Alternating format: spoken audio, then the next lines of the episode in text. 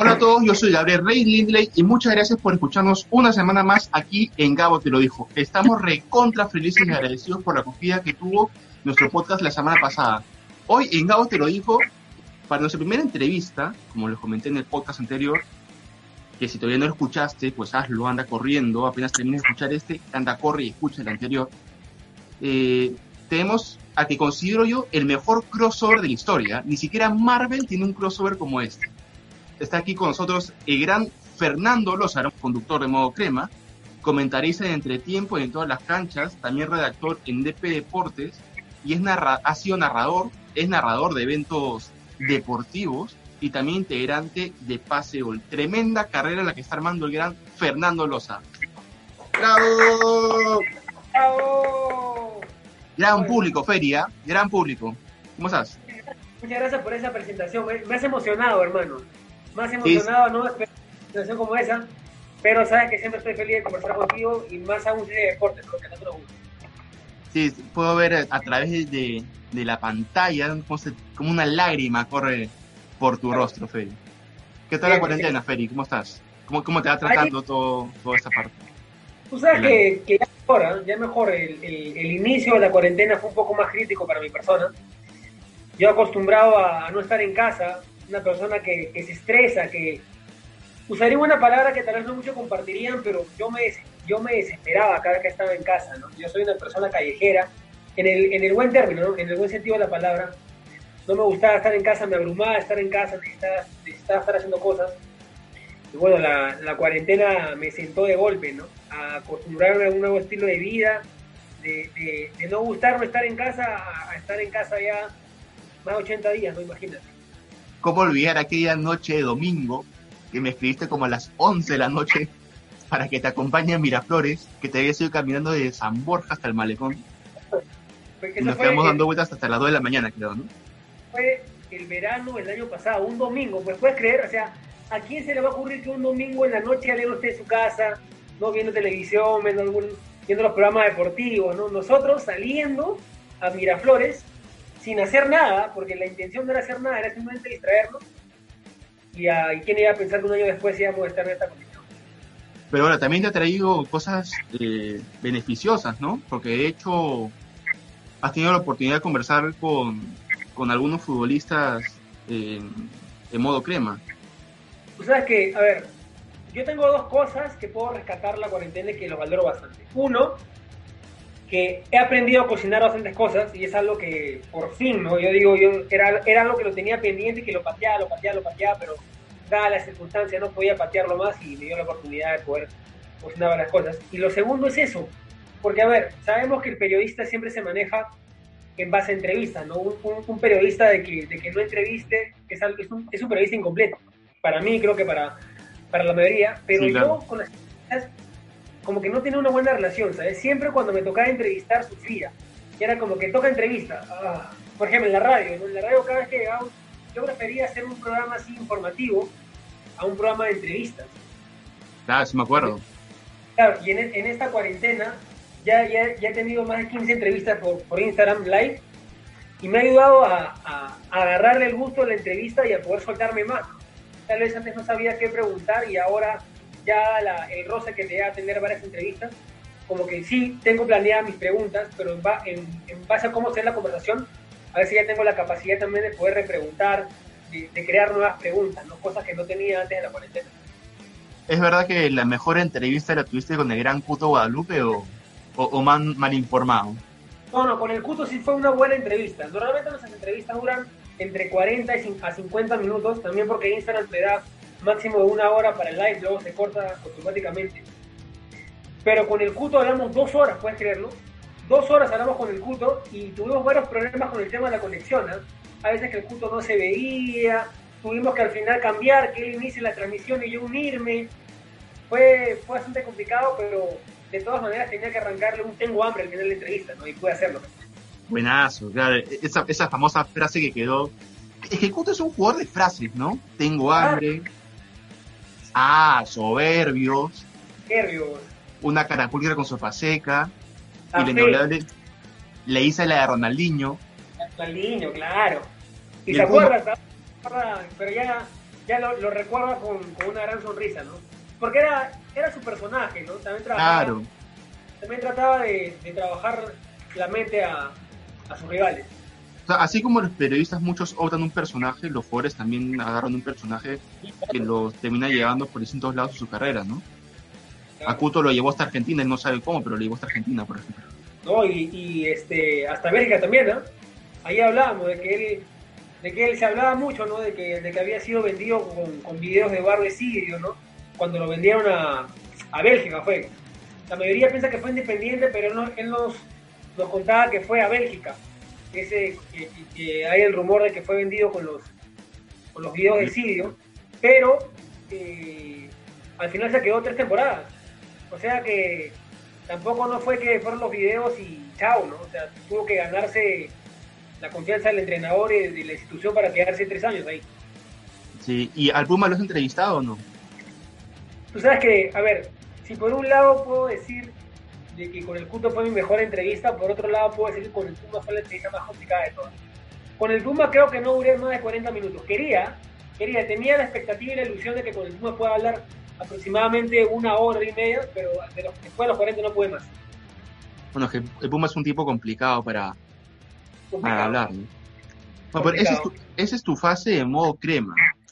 Sí, es de modo crema. Es- Que recién, es recién este año. O sea, Claro. que modo crema salió de la nada. O sea, fue, vi, un, vi una vez una publicación de un pata que quería este, personas para, para un programa de televisión.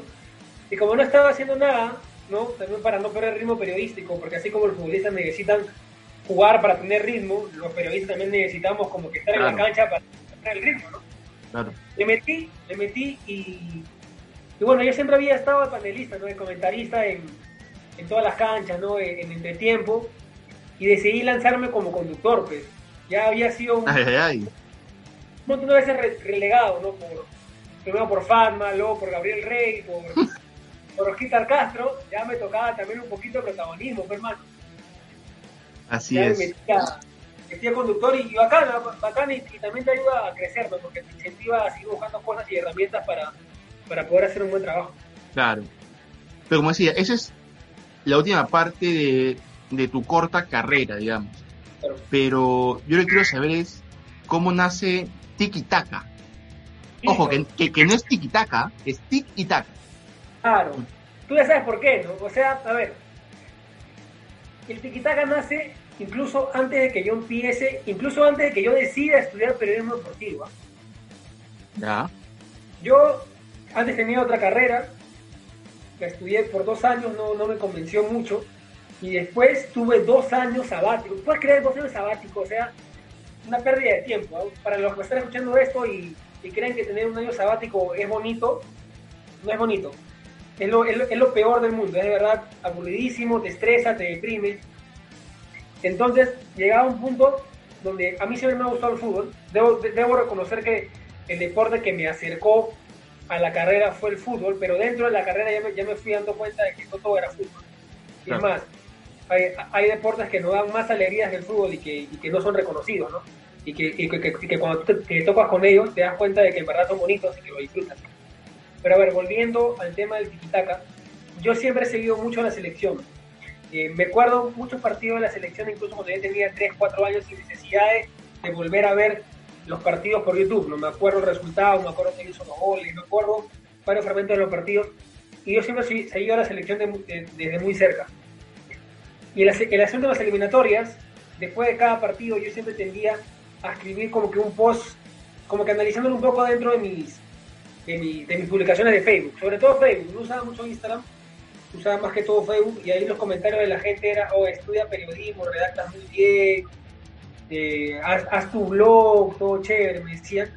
Y yo me puse a pensar, obviamente los comentarios de la gente también te incentivan a, a poder lanzarte, ¿no? Si nadie te dice, haz algo, a veces como que uno necesita un, empujón, un, un empujoncito para poder este, animarse a, a hacer varias cosas y me empujaron a, a, poder hacer mi blog, pero blog escrito, solamente era blog escrito. En la época de Blogspot. Claro, claro, era, solamente era, era blog escrito. Y eh, yo dije, está bien, pero ¿por qué no también hago como una, como que videos chiquitos, ¿no? Acerca de, de, lo, que está, de lo que está aconteciendo. Yo tenía un pata que estaba, estaba aprendiendo todavía, estaba aprendiendo a, editar y me dice, oye, pero yo te ayudo, pues yo te edito tus videos, todo chévere, pero hay que, hay que hacer algo bien, bien producido. Y me animé y hicimos un programa así pilotito que no salió, lo grabamos, todo chévere, cuando yo lo vi, me, me gustó el formato, ¿no? sentía que no había nadie que lo hacía así, porque si bien es cierto, había videos en YouTube donde la gente daba sus análisis, no, no había ese tipo de animación que nosotros le dábamos. Entonces este, me gustó la idea y me demoré como una semana en poder eh, elegir el nombre. Estaba entre un tic más va a ver, o sea, siempre quería meterle la palabra tic, porque a ver, todos saben que yo tengo síndrome de entonces para, yo siempre quería que la palabra tic esté, pero quería que... es, lo que te representa, al fin y al cabo. Claro, y quería, y quería emplear un término futbolístico, como para que tenga que ver, ¿no? No, simplemente un tic más va a ver porque tal vez algunos no podían entenderlo. Entonces yo dije, tiquitaca, ¿no? O sea, porque, a ver, es un, un, estilo de juego, ¿no? Que es el pase, pase, movilidad, pase, movilidad, que se, que se asocia mucho al, al Barcelona de, de Guardiola, ¿no? El, el, estilo de fútbol tiquitaca. Y me gustó el nombre porque cuando yo dije tiquitaca como que sí pegaba, ¿no? Tiene la palabra ti, como que la gente a veces también me decía a mí, antes, antes incluso del proyecto, ya te dio tu tiquitaca, ¿no? Como que ya te dio tu tic, ya tu tiquitaca. Entonces ahí nace el nombre tiquitaca, pero con, la, con el diferencial que no es tiquitaca, sino es tic y taca, ¿no? O sea, cuando tú lo dices junto sale tiquitaca, pero escrito es tic. Y así, así creció el tiquitaca en ese formato y ya dos años después me animé a que ese sea mi nombre como una empresa para poder animar eventos deportivos de empresa. Claro, es, es un, un proyecto que ha tenido una transformación bastante peculiar, ¿no? Porque de hecho eh, comienza de manera escrita sin llevar el nombre, pero comienza de manera escrita migra a, digamos, al audiovisual y termina siendo un proyecto de narración de eventos deportivos que creo yo que hace no sé, tres, cuatro años por ahí no te lo imaginabas. No, nada, para nada. Para nada. Es más, y tú sabes que, esto, si nos está escuchando, sería genial. Nace a través de, las comparaciones que teníamos con, el tanque también, ¿no? Claro. El tanque de que, de que él, él, él tenía sus eventos deportivos, obviamente nos mencionaba cuáles eran los pros y los contras.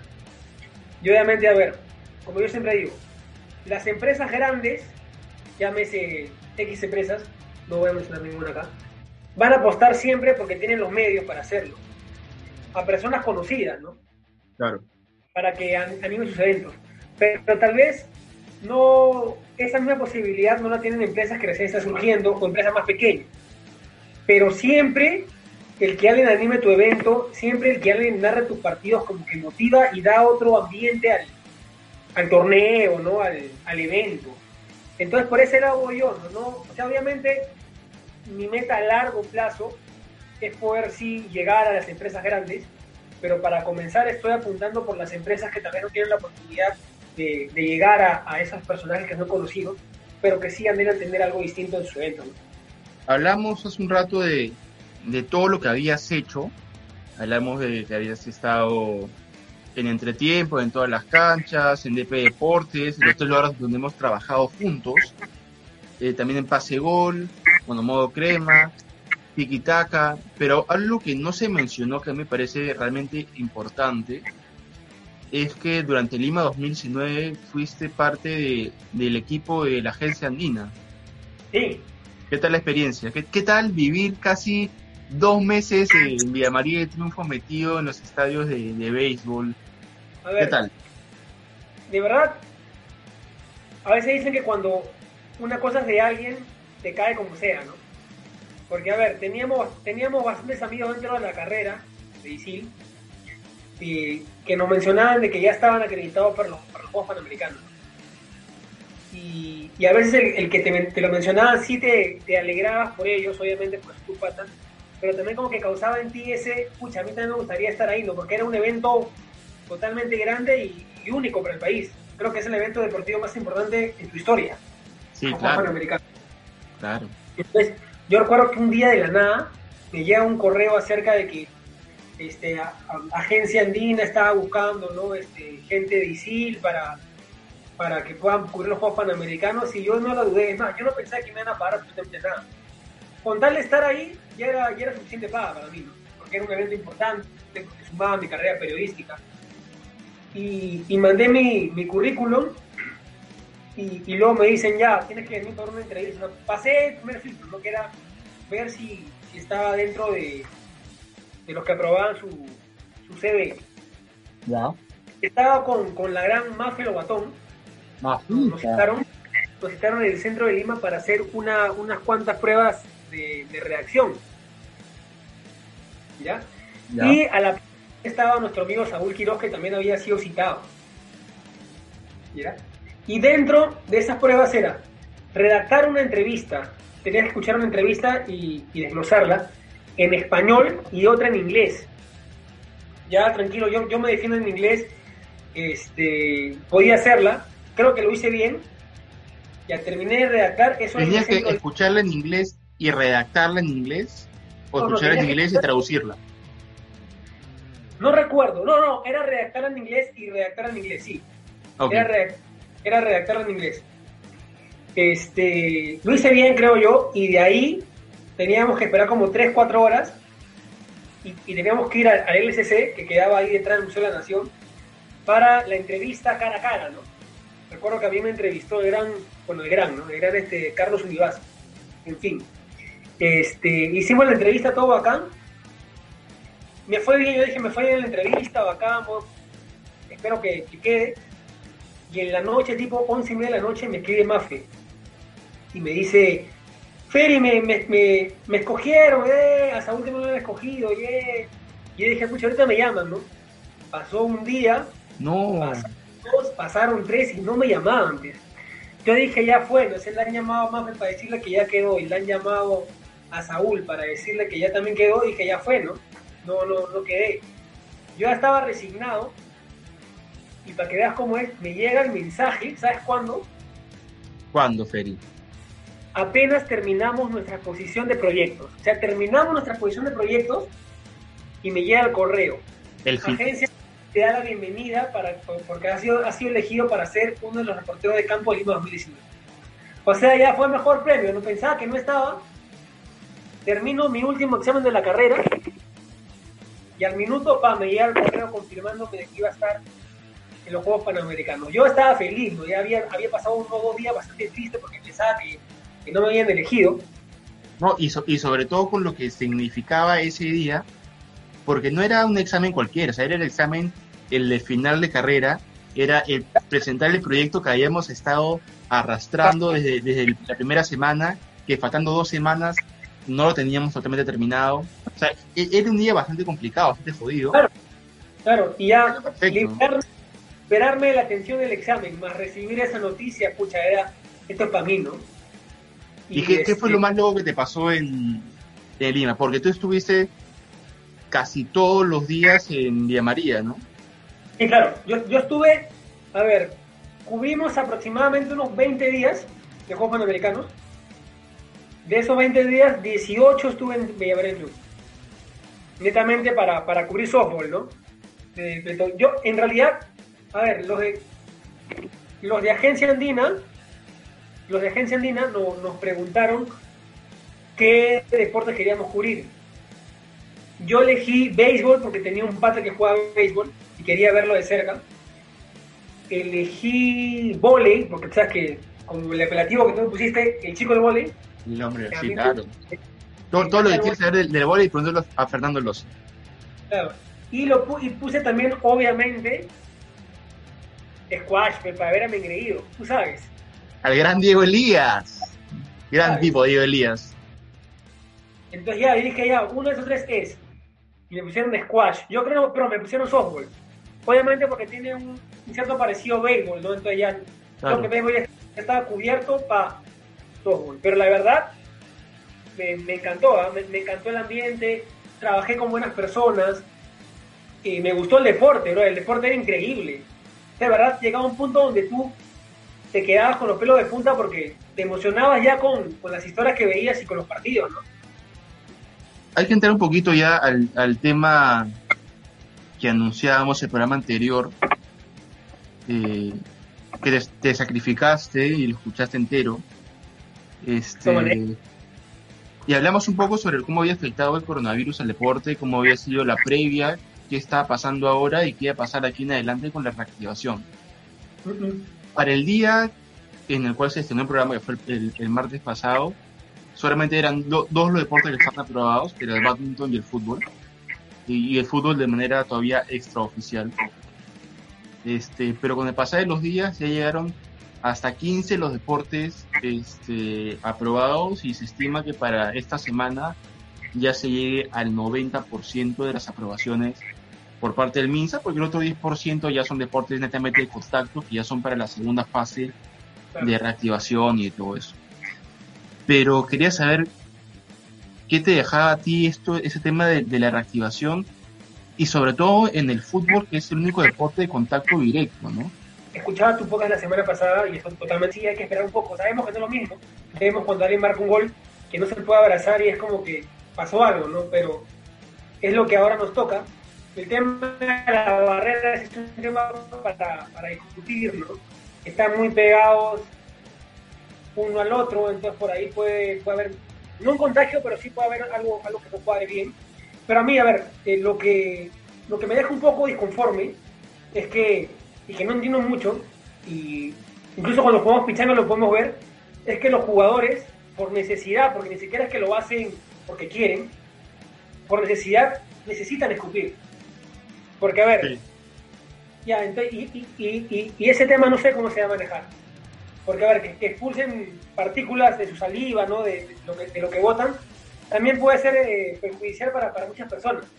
Y eso es lo que no se puede controlar porque los jugadores necesitan escupir. Cuando el jugador necesita escupir, entonces yo no sé cómo, cómo específicamente se vaya, se vaya a manejar eso, tanto aquí como mundialmente, ¿no?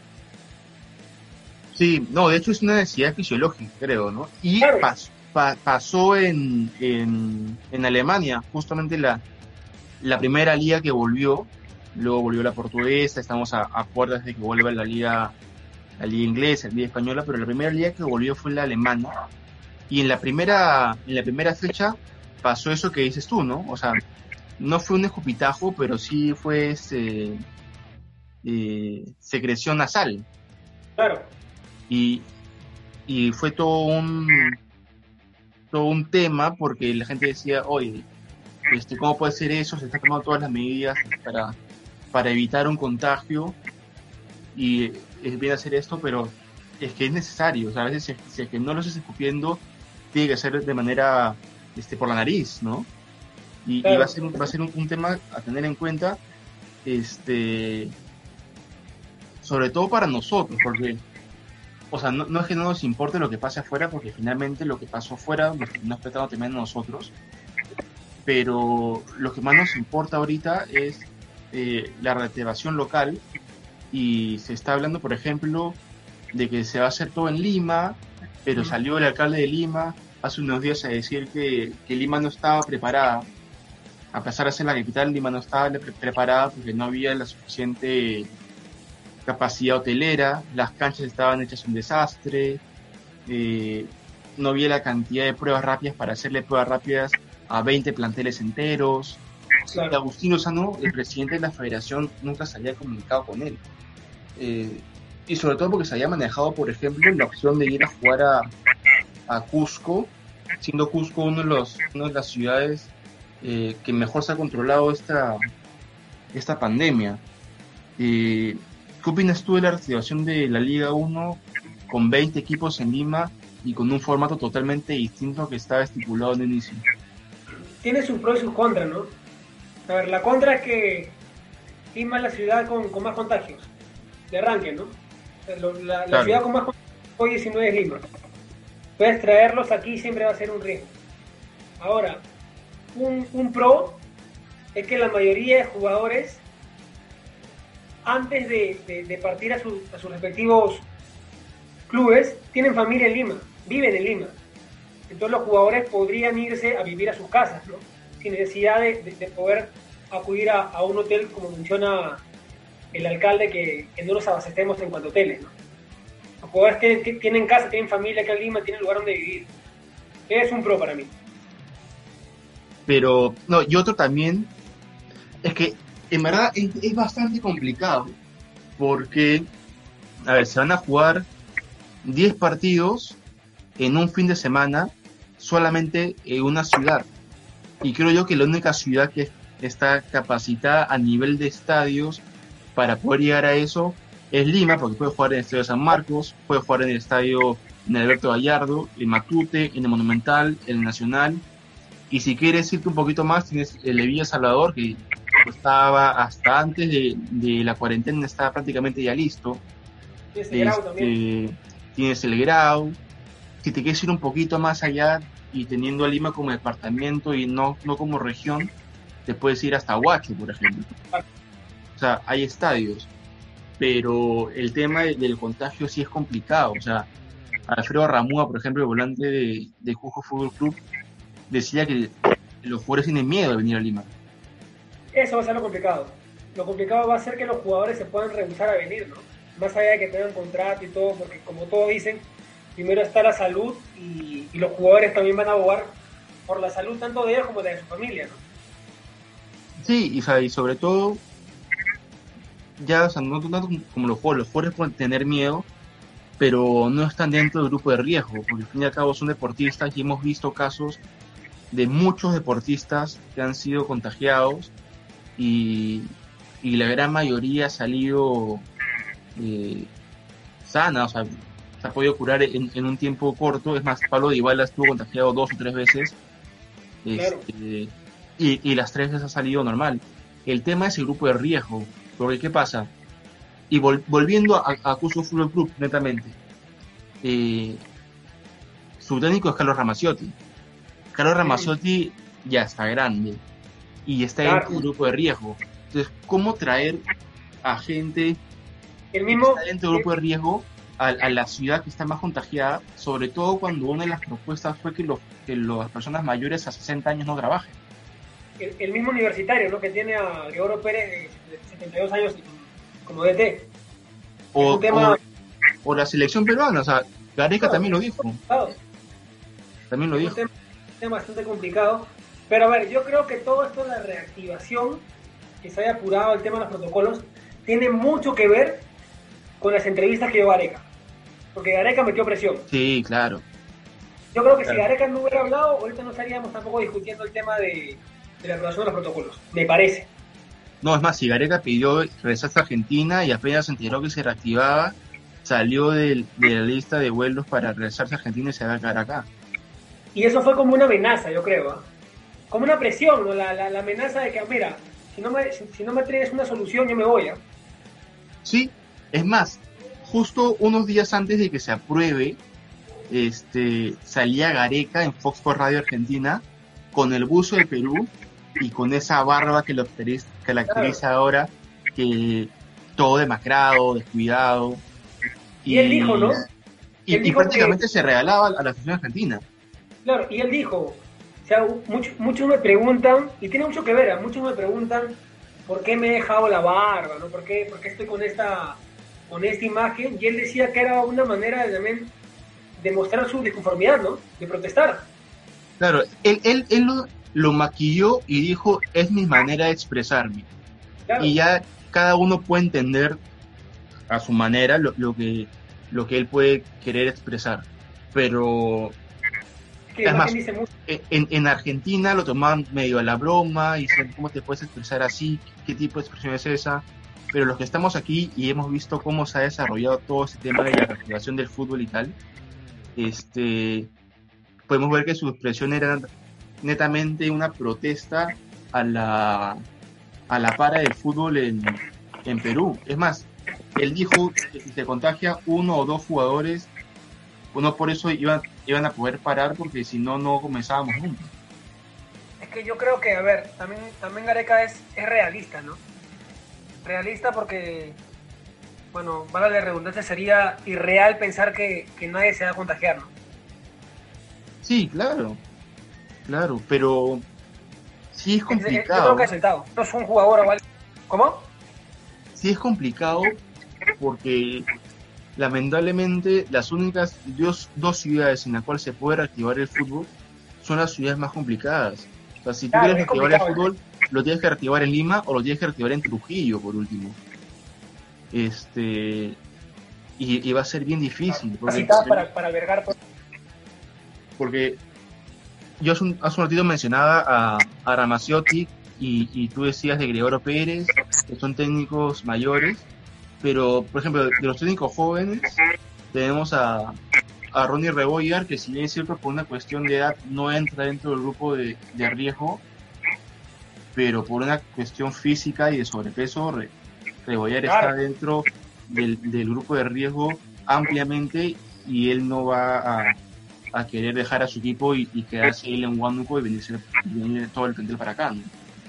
Y el, mismo también Mosquera, porque Mosquera ya tiene más de 60, también está un poco subido de peso y vive en la capital. O sea, todo, todo este tema es complicado. Sí, son, son, es, un tema bastante, bastante delicado. Y por ejemplo, no pasa en otros deportes, ¿no?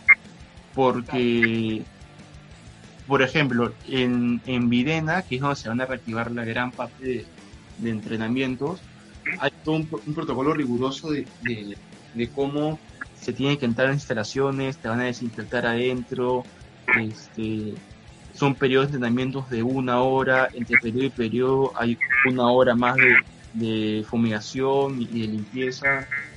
El tema de, por ejemplo, el tiro, que los, los deportistas entran al, al, al club y tienen que estar a 3 metros de distancia entre cada uno, a 5 metros de distancia entre parte de su equipo. Digamos que en otros deportes están que lo llevan un poco mejor que en el fútbol, ¿no? En el fútbol se está tratando de, apurar mucho la situación. Sí, yo también pienso lo mismo. Yo creo que, que aún no estamos tan preparados como para apresurar todo el tema del, del fútbol. Entiendo, a ver, la desesperación de la gente, porque nosotros como periodistas regrese, ¿no? Pero como dije anteriormente, la salud es lo primero y también el bienestar, no solamente de los jugadores, sino también de la ciudad, ¿no? Reconocer que estamos viviendo acá en Lima, nosotros que vivimos en Lima, y que Lima va a albergar este tipo de eventos, este tipo de campeonatos. La idea es que dentro de la capital tampoco se sigan aumentando el número de contagios. Mira, te voy a ser sincero, yo eh, esa semana que pasó salí un par de veces este, para hacer cosas muy puntuales y con un permiso, este, o sea, salí con permiso, no, no, no, no salí de manera negligente, digamos, este, con un permiso de tránsito.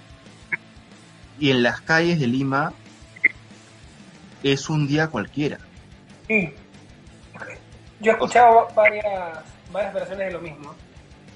muy pocos efectivos policiales en la calle. Tengo entendido que muchos han ido a las zonas de mayor riesgo, como San Juan Lurigancho, Villa El Salvador, La Victoria, pero en los demás sitios estamos prácticamente desprotegidos porque ni siquiera hay policías. Y meterle a 20 equipos, a 20 planteles, eh, más o menos 30, 40 personas por plantel, va a ser un movimiento bastante complicado. Ahora, hay, hay un tema, ¿no? Porque ver, mencionaste ahorita que la ciudad, las, los distritos con más riesgo son San Juan de Urigancho, Villa El Salvador, y dentro de los estadios en los cuales se pueden disputar los partidos está el estadio municipal. Y el estadio municipal queda en Villa El Salvador, Y está, Entonces- eh, está el estado de Alianza y tema en La Victoria. Victoria. Entonces, no este. Tampoco hay mucha coherencia, ¿no? Sí, sí, por, por eso te digo, o sea, creo yo que, que Gareca, así como ha hecho muchas cosas buenas para el fútbol peruano, que esta decisión no nos, nos está favoreciendo demasiado. Claro. Que yo creo que también, o sea, a ver, hay bastante gente que, que apro- pensando únicamente en la, en la selección, ¿no? Y hay que entender que, que el desarrollo del fútbol peruano no es no, no solamente la selección. El crecimiento del fútbol peruano no es solamente la selección. Sí, sí, y sobre todo porque están pensando, y además ya están empezando en armar selecciones con jugadores del torneo local para lo que se viene en septiembre, y no están pensando que los jugadores han estado parados más de 80 días y cuando vuelvan a entrenar se va a lesionar más de uno y van a hacer lesiones Claro. que puede tenerlos afuera del campo por dos meses. No, no, no va a ser una fatiga muscular que te va a tener fuera de una semana. Pueden ocurrir desgarros, pueden ocurrir 15. O sea, si se va, si se va a tratar de apurar el fútbol por el tema de la selección, este, creo yo que esta no es la manera. Ahora habría que esperar, habría que esperar porque Lozano, Lozano mencionaba que la reactivación, el reinicio de la Liga 1 iba a ser entre 40 y 45 días, ¿no? Yo dudo, en verdad, yo dudo que, que ese sea el tiempo y espero que tampoco sea el tiempo. Más allá de que me encante el fútbol, más allá de que anhele que regrese, yo, yo espero que en 40 días o en 45 no, no se inició esto. Sobre todo porque eso también va, va, a acarrear un tema de... O sea, la salud es importante y creo yo que el día de hoy la salud es lo más importante, pero también hay que tener en cuenta lo otro, ¿no? Hay muchos equipos con muchos problemas económicos, dentro de ellos universitario, por ejemplo, que van a tener que costear un hotel, van a tener que costear eh, por ahí el, mantenimiento de las canchas, porque las canchas están totalmente destruidas, van a tener que costear pruebas rápidas y pruebas moleculares, eh, y no va a tener los ingresos de las taquillas. Claro, eso va a ser lo complicado. El tema de. Hay hasta cinco equipos que han pedido que no haya descensos este año porque saben que van a perder muchísimos partidos y porque saben que se pueden perder hasta algunos hasta por walkover. Porque puede que no se presenten, puede que no terminen teniendo la plantilla y, y es más, hay algunos clubes que ya declararon su situación perfecta de labores a, a su plantel entero. Claro, empezar universitario que en un principio le había presentado, luego llegar a un acuerdo, en que no, pero por ejemplo Binacional sí ya presentó la suspensión perfecta de labores a sus jugadores. Ya salieron algunos jugadores también a mencionar que no estaban de acuerdo, ¿no? En fin, va a, estar, va a ser un tema bastante, bastante complicado y el tema de la taquilla es muy importante. Sabemos que por lo menos yo, yo me atrevería a decir que todo este año va a ser imposible ver a gente en los estadios, Va a ser totalmente imposible. Yo creo que el, día de hoy hay tres equipos que pueden manejarse hasta fin de año sin un problema de taquillas, que son San Martín, Cristal y Alianza. San Martín y Cristal porque están dentro de una sociedad, son prácticamente sociedades anónimas que son subvencionadas por, una empresa que pueden mal que bien librar hasta fin de año y Alianza porque ha tenido una buena etapa de administraciones temporales que, lo, que le ha permitido conseguir un fondo suficiente para poder mantener el plantel hasta fin de año. Pero ¿qué pasa con los otros 17? Ese es el problema, ¿no? Es un problema bastante, bastante grande. Además, ah, se había, surgido la posibilidad de que, la vez pasada hablando con Rainer Torres me comentaba, el tema de que eh, había varios hinchas de la U de que estaban planeando como que comprar su entrada como si fueran al estadio, solamente con el fin de, de aportar al, al club, ¿no? Y era, y era una iniciativa que Reiner aplaudía bastante y él mencionaba que esa plata iba a ir directamente a apoyar al club en los gastos corrientes del día a día, cosa que no le puede dar la taquilla ahorita en principal, pero es un, eh, saliendo un poco del tema, solamente quería mencionarlo, de que la gente no crea de que esa plata iba a ser para cubrir la deuda de la U. Esa plata no va para solamente va para gastos corrientes.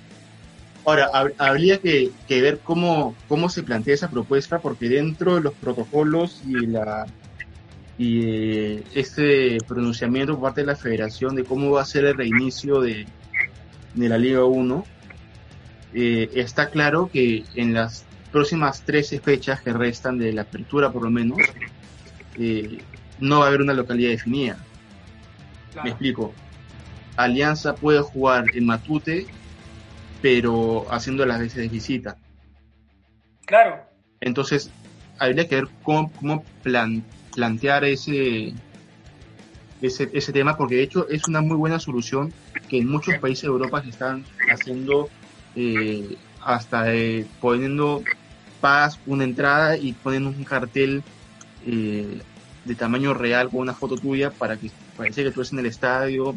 Digamos, esas, esas eh, esas referencias de Europa, traerlas a Lima y, poder tratar de sacar de la vuelta, porque igual va a ser complicado. O sea, si no se llena un partido, o sea, si vemos estadios vacíos en una fecha regular que es donde puede ir gente, eh, no sé qué tanto puede aportar la gente en, en esta situación, sobre todo por, por los problemas económicos que atraviesan hoy en día.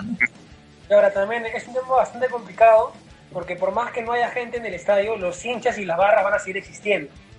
Entonces, las medidas que se tomaban en un campeonato normal era que cuando la U jugaba de local, Alianza tenía que jugar de visita, siempre. Y cuando jugaba de visita, la U tenía que jugar local. Ahora los dos van a jugar todos los partidos en Lima y también hay que ver tema de seguridad porque por más que no puede ir gente al estadio, sabes que las barras siempre existen y puede haber ahí cualquier altercado, ¿no? Es complicado. Hay, hay gente que sale a vender cosas a la calle cuando no puede salir y estos, no los hinchas, sino esos pseudo hinchas que se disfrazan de hinchas y salen a hacer eh, tonterías a la calle, hay que ver cómo, cómo tratar de retenerlos, ¿no? No, que no incumplan las normas, porque algo sí pasó en, en Francia, por ejemplo. En el partido de Champions, eh, que ibas a jugarse a puertas cerradas y, y finalmente se jugó a puertas cerradas, pero escuchabas a la gente como si estuviera dentro del estadio porque todos estaban afuera del estadio. Claro. Esto fue un foco, un foco infeccioso importante en Francia que terminó siendo uno de los países más afectados de Europa. Es complicado, por eso te digo, ¿no? El tema del feature también, ver cómo lo van a plantear, qué equipos juegan en qué estadio, cómo lo van a hacer. Y, el tiempo que ha dado Lozano es corto, o sea, uno dice 45 días, un tiempo largo, ¿no? Para todo este proceso es un tiempo corto. Entonces habría que ver cómo, cómo, cómo se va a manejar, ¿no? Es un tema bastante, bastante denso sobre todo para equipos como Carlos Stein, Yacuabamba, eh, Atlético Grau, digamos, los, los, que acaban de ascender, es, es un tema bastante complicado. Eh, y sumado a eso, que esos equipos ni siquiera tienen derecho de televisión, o sea que su, su es bastante menor. Claro. Eh, pero hay que aclarar un poquito a la gente cómo es el nuevo formato del torneo, porque estaba estipulado que iba a ser torneo apertura, partidos de ida y vuelta, torneo clausura, partidos de ida y vuelta, y en el, en el intermedio iba a jugarse la, la Copa Bicentenario. Pero para mí se me descabellado, ¿no? Mira, lo justo sería, y creo que así se va a manejar, que se respeten los puntos ya obtenidos, ¿no? Porque, a ver, al claro. universidad, que pierdan los puntos sería algo totalmente injusto. Claro, o sea, ahora se va a replantear de esa manera. Se van a jugar las 13 fechas que restan del torneo de apertura. Se van a jugar, pero todas en Lima. Eh, y lo que va a sufrir modificaciones es netamente el torneo clausura. La Copa Bicentenario ya no se va a llevar a cabo y el clausura se va a separar como se hacía hace unos años entre grupos de pares y grupos de impares y de ahí salen los dos primeros que van a disputar eh, los playoffs más o menos como si se terminó de cerrar el año pasado con el tema de los playoffs y las semifinales solo que lo que va a variar va a ser el torneo clausura que va a ser eh, los impares contra los pares. Contra los pares. Buena medida. Un grupo de pares y un grupo de impares. Ah, me parece una buena medida, ¿no? Por el tema de, los estadios, de las sedes. Ahí sí va a ser mucho más sencillo poder ubicar a, a los a los clubes en donde van a jugar, ¿no? El torneo de apertura no puede hacer eso porque son todos contra todos, entonces va a ser un poco más tedioso, pero el tema de clausura, al dividir dos grupos, ya puedes determinarle unos cuantos estadios a una liguilla y a la otra. Así es. Bueno, Fer, estamos volando de tiempo. En verdad, eh, podríamos quedarnos conversando horas de horas aquí. Pero ya no tiempo para más. Seguramente en las próximas semanas van a haber muchas más noticias sobre, sobre este tema y va, va a haber un, panorama muchísimo, muchísimo más claro sobre la reactivación del fútbol, que es lo que más eh, dudas ha traído, porque la reactivación de los distintos deportes de las otras 14 federaciones por el momento sí son bastante claros y bastante concisos. El único tema es el del fútbol. Gracias, Fer, por estar acá, eh, para acompañarnos en el segundo podcast de Gato lo dijo. Y dónde te puede notar la gente para que para que tengas un, un, like al menos, pues, ¿no? Porque nos escucha como cinco personas, de esas cinco, al menos uno te dará like. Ojalá, ojalá. No, bueno, primero agradecerte por, por la invitación, sabes que siempre es un gusto hablar contigo, hablar entre patas. Y ese tiempo que no hablábamos también, no, hablábamos desde que salimos de Isil, así que ha sido una buena oportunidad para charlar, para hablar, y ha sido una conversación bastante, bastante amena, ¿no? Ya te extrañaba, te extrañaba en verdad. Yo también, amigo, también. A mí la gente me puede encontrar en Instagram como Ferlosat. Así que Ferlosat, con, con T al final. T al final. Y también puedes seguir la página Modo Crema, que ahí estoy como conductor y Pasebol también, que ahí estoy como redactor, así que Ahí me encontrarán. Listo, muchas gracias Fer y muchas gracias a ti también por escucharnos el día de hoy. Ya sabes que vamos a estar contigo cada martes por aquí, por Spotify, por SoundCloud, por Evox, pero también nos puedes encontrar durante todos los días de la semana en todas nuestras canchas, en todas nuestras sedes, en todas nuestras redes. Nos encuentras en Facebook, Instagram y Twitter como arroba Gabo te lo dijo y además en nuestra web www.gabreylindeley.com para mucha más información notas que seguro te van a recontra vacilar. Gracias por escucharnos y nos reencontramos la próxima semana. Un abrazo y